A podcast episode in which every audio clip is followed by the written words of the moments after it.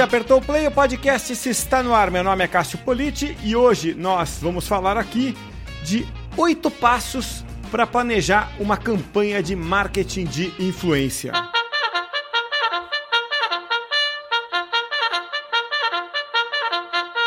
A Daniele Soares, carinhosamente conhecida como Dani aqui no Influence-me, ela que coloca a mão na massa, faz as campanhas, trabalha diretamente com os clientes do Influence-me e hoje está aqui para falar de campanhas de marketing de influência. Obrigado por estar tá aqui, viu, Dani? Eu que agradeço pelo convite e vamos lá, hoje vamos conversar sobre planejamento, que sou suspeita a falar sobre, mas é a minha parte favorita do trabalho com marketing de influência.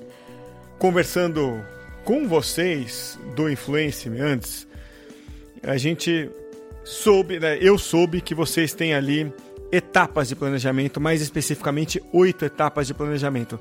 Acho que a gente pode até basear o papo aqui hoje nessas oito etapas, né, Dani? Explicar é, de uma forma didática. Claro que no podcast a gente não tem o apoio do recurso visual para mostrar isso num PowerPoint, como a gente faria num webinar, por exemplo, mas dá para a gente então roteirizar por aí, né? Tentar explicar como é que você planeja uma campanha por aí. Como é que seria então o beabá disso, hein, Dani? Vamos lá. Então, são oito etapas. Vamos numerar que fica mais fácil, tá? Então, vamos lá. Vou levantando a bola, você corta. Número um. Definir o objetivo da campanha, né? Então, quais são os, os resultados que você quer alcançar? Seja aí né, resultados voltados para visibilidade, que é ali campanhas de brand awareness, se são resultados mais para posicionamento de marca, né? Então é o brand, o engajamento do público, ou então se você já tem um, se você quer um resultado muito mais voltado para conversão, né? Então, seja aí uma conversão de compra de produto, de visita no seu site, de seguidores na, nas suas redes sociais. Rola uma crença, né, de que talvez seja só uma ação comercial, mas nem sempre, né? Existem aí uma série de ações que podem ser classificadas como uma ação de conversão. Legal. Aí o segundo passo qual é? O segundo passo é conhecer e definir quem é o seu público-alvo, né? Sejam aí através de dados demográficos, né? Como gênero, faixa etária, localização. É importante é, mapear em qual momento da jornada de compra que o seu público está. E também mapear quais são os interesses desse público. Né, tem uma ferramenta muito bacana que te ajuda a ter uma ideia de quais são os interesses desse do seu target, que é o Facebook Audience Insights. Quem não conhece, é muito importante que, que dê uma, uma navegada depois. Eu sempre compartilho com os clientes, que vai te ajudar a ver exatamente quais são as características ali que vai te aproximar do seu público, né? Do que, que ele costuma gostar e vai te ajudar também a fazer uma busca mais assertiva até de influenciadores que gostam e que se comunicam com esses temas. Terceiro passo, então, qual seria? É criar a mensagem, né? Então, o que que você, enquanto marca, quer transmitir para o seu público? E de que forma essa mensagem vai ser dita pelas próprias palavras do influenciador? Né? Essa mensagem, ela deve ser um conceito e não um roteiro. Ela precisa ser disseminada de forma que o influenciador consiga adaptar na sua própria linguagem. E até nessa mensagem é importante que você tente é, estabelecer algumas palavras-chave, tanto de fácil memorização ali para o público, né, para que ele já consiga associar aquelas palavras ao nome da sua marca, e até mesmo que essa mensagem tente se destrinchar em palavras-chave até em termos de estratégia de indexação. Então, tentar colocar algumas palavras dessa mensagem em hashtags, em títulos de vídeo no YouTube, em descrição do vídeo no YouTube, para que a pessoa consiga é, encontrar aquele conteúdo de forma mais rápida, chegar na sua mensagem de forma mais rápida também e, consequentemente, chegar à sua marca no final das contas. E o quarto passo? O quarto passo é construir a dinâmica da ação, né? O storytelling. Então, de que forma que essa campanha ela vai ter segmento? É importante que essa dinâmica ela seja composta aí por uma introdução. Então, de que forma o, o influenciador vai começar a falar com os seguidores de algum cenário que tenha a ver com, com a sua marca, com o seu produto ou seu serviço. Depois dessa introdução, ele vai entrar num contexto Né? Então, já trabalhar alguns atributos ali da marca e finalizando sempre com um call to action, que aí não necessariamente precisa ser um call to action comercial, tá? Pode ser um call to action voltado só para pessoa conhecer ali as redes sociais da, da marca que vai ser trabalhada em questão, um link, é, um link de um evento, uma landing page, um formulário, são uma série de call to actions, mas ele não pode ser perdido em momento algum. Você sabe que você falou uma palavrinha difícil de traduzir, que é o storytelling, por ser muito amplo, né? E o storytelling, a publicidade usou muito de um jeito, daí veio para o né, mundo da, da criação de conteúdo, ele vem de outro jeito. Se você pegar desde o Joseph Campbell, né, que é, estruturou o storytelling para o cinema em 1949, né, com o mito do herói, que é, que é muito usado por todo roteirista de cinema desde, desde os anos 50, né? O livro é de 1949. Storytelling é muito amplo. Então, estou dando essa volta toda para dizer um truque aqui para quem quiser traduzir storytelling. Sabe qual é uma boa tradução que eu passei a usar e as pessoas entendem melhor? Narrativa. Legal. Quando você hoje pensa no cenário político até do Brasil, que você fala, ó, tem um partido que tem uma narrativa, criou uma narrativa para, sabe, para acabar com a reputação de alguém a gente entende o, o que isso está sendo, o, o que fizeram, entendeu? Então, quando você fala narrativa, as pessoas entendem melhor. Só um, só um parênteses aqui, que é, às vezes eu consigo ser mais compreendido usando a palavra narrativa. Não que storytelling esteja errado, tá? Storytelling está certo nesse contexto, mas narrativa às vezes comunica tão bem quanto. E esse foi o quarto passo. Quinto passo qual é, Dani? O quinto passo é estruturar as entregas dos influenciadores dentro do que você já definiu previamente, né? Então, a dinâmica, a narrativa, a mensagem. Então, é importante que você já pense exatamente em quais formatos o influenciador vai transmitir o que você desenhou.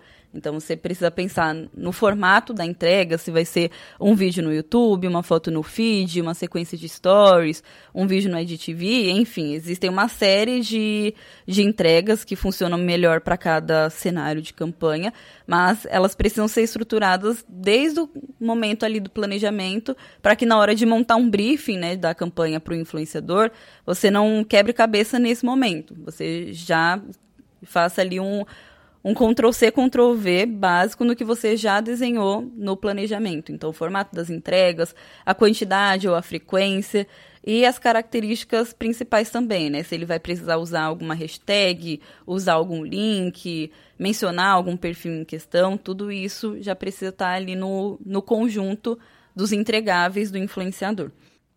Legal. E o sexto passo? Sexto passo vai ser determinar a moeda de troca dessa campanha, né? Que pode ser aí tanto em cachê, em permuta, seja em uma permuta de produtos ou serviços, ou uma experiência. Da permuta, eu tenho um adendo que é importante que já já tenham em mente, principalmente quando se trata de uma permuta de serviço, tá? É importante que você estruture muito bem até com o seu cliente, se você for uma agência, ou internamente com a sua equipe, se você for uma marca, o que que vai entrar nessa permuta. Né? Então, se é um serviço, qual é o plano correspondente desse serviço, a duração que ele vai ter de acesso a esse serviço, todas as características mesmo, como se fosse um contrato da venda do seu serviço para algum cliente. É importante que isso já esteja alinhadinho com o influenciador e que seja passado no contrato final da parceria com ele. E sobre permuta, volte no podcast número 190 e ouça o papo com a Mayara Maia, que a gente falou bastante do que validar em permuta com influenciadores, tá? No podcast 190 a gente falou disso em detalhes. Se você não ouviu, volta lá e ouve que vale a pena. Então, legal. O sétimo passo, qual seria então, Dani? Vai ser mapear o perfil do influenciador que você vai trabalhar. É muito importante que o planejamento ele gire em torno aí do público certo, da mensagem certa e com os influenciadores certos também, senão a campanha ela vai ser perdida. Então, você precisa levar em consideração as características do target que você mapeou lá no, no passo 2, né? Então, pensar aí em influenciadores que se comunicam com a audiência que você desenhou, que aborde sobre os mesmos interesses que esse, esse consumidor tem ali como, como os gostos principais. E isso a gente pode e deve usar a tecnologia a nosso favor para otimizar esse processo, né? Para que a gente consiga chegar mais rápido nos influenciadores que vão se comunicar com esse target de, definido. Bom, grosso modo, passos 1 um e 2, né? Você meio que define as premissas. Passos 3 e 4, você trabalha mais na sua mensagem. Passos 5, 6 e 7, você foca no influenciador. E o passo 8? O passo 8 vai ser estabelecer os KPIs, né? Então, os indicadores de resultado da sua campanha. Sempre lembrando que eles precisam estar 100% atrelados ao objetivo que você definiu lá no início.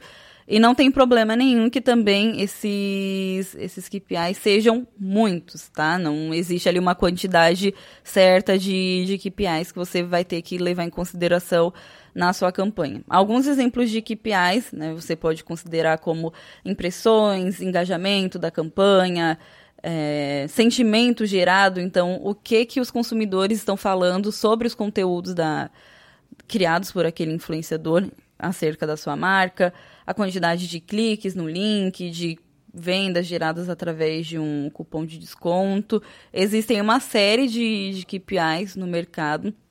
É importante que você adeque né, o que faz mais sentido para a realidade da sua marca e a realidade da sua campanha também.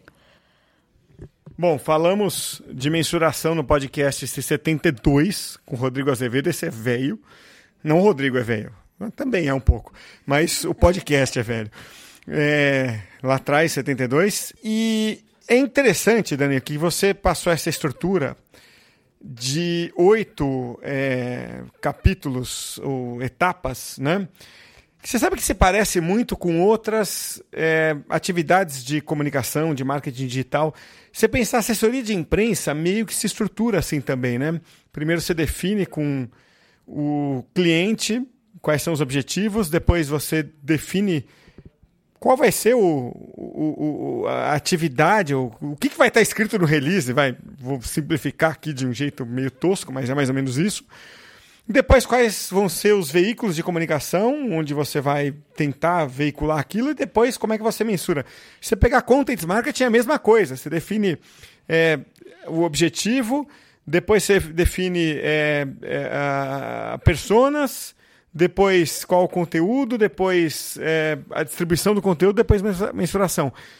E então é legal que você vê que o marketing de influência, de um jeito, vamos dizer é, é, é, um, um de, de, de, na big picture né, dele, vamos dizer, de, de, uma forma meio genérica, ele é parecido com os primos dele, né?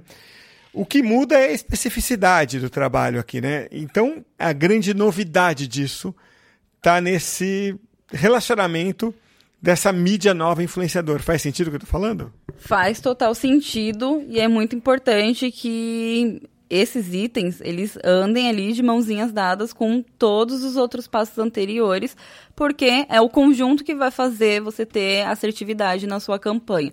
Ela não pode desandar ali entre um passo e outro, precisa ser linear para que o resultado, no final, você tenha ali a sensação de missão cumprida. Dani, legal ter esse é, roteiro que vocês usam no dia a dia. Importante enfatizar que esse material que a Dani trouxe não é um slide teórico tirado de uma apresentação de uma palestra em que a Dani foi, isso é o que vocês usam no dia a dia, né? Isso é o que vocês aplicam. É, provavelmente esse, é, essas, esses oito passos, um dia foram cinco ou foram dez, e vocês foram mexendo nisso até chegarem a, um, a, a esses oito, porque esses oito funcionam, tá certo? Sim, e foi exatamente o que você comentou. Ali no comecinho, nos primeiros meses de consultoria, a gente tinha uma visão de que talvez é, três ou quatro etapas funcionaria muito bem, mas com o tempo a gente foi vendo que é importante você deixar muito bem estruturado o planejamento para que o entendimento final, quando você, enquanto marca, enquanto agência, leve a sua ideia, haja uma, um entendimento assertivo, claro do que, que você quer defender. Então, é isso que a gente aplica na nossa metodologia. Se em algum momento, e tenho certeza que vai mudar, tá? Eu volto aqui e a gente vai dando uns updates do, do que está saindo de novidade sobre planejamento. Tomara que mude, tomara que você descubra que você estava errado em algum ponto, porque isso significa que você evoluiu, né? É, quando você não erra e não descobre erro no seu método é porque ele nunca foi testado, né? Então, é, Dani, é, obrigado mais uma vez por disponibilizar um pouco do seu tempo. Não são só esses 15 ou 20 minutos que você para para vir falar aqui, né? Você se prepara para vir aqui. Então, certamente isso tomou mais tempo né, do, do, do seu dia que já é corrido. Então, obrigado por parar e vir aqui bater esse papo. Eu que agradeço mais uma vez pelo convite e por favor, galera, coloque a mão na massa aí, porque esses conceitos com certeza vão ajudá-los no dia a dia.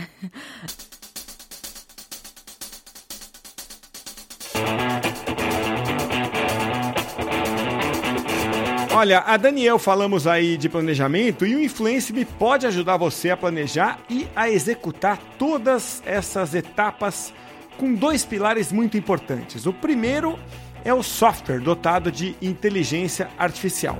O segundo é o suporte de uma equipe altamente especializada.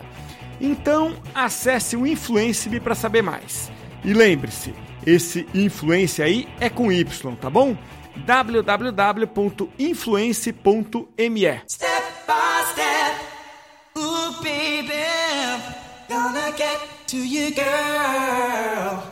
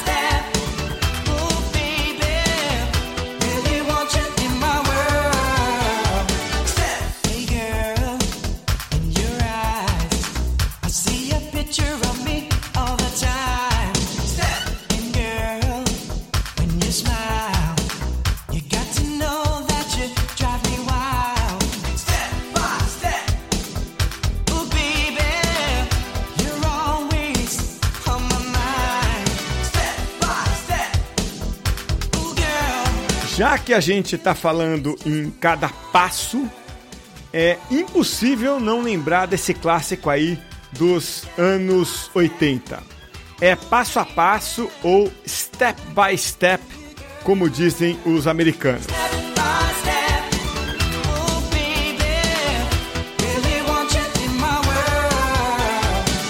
Ó, a Dani tem a sorte de não ter visto essa febre, porque ela é bem mais nova do que eu. Mas quem viveu ali, final dos anos 80, início dos anos 90, se lembra assim do Step by Step do New Kids on the Block, que explodiu, na verdade, em junho de 1990. Então é com essa música aí, Step by Step, do New Kids on the Block, que a gente encerra o podcast esse de hoje. Até a próxima, hein?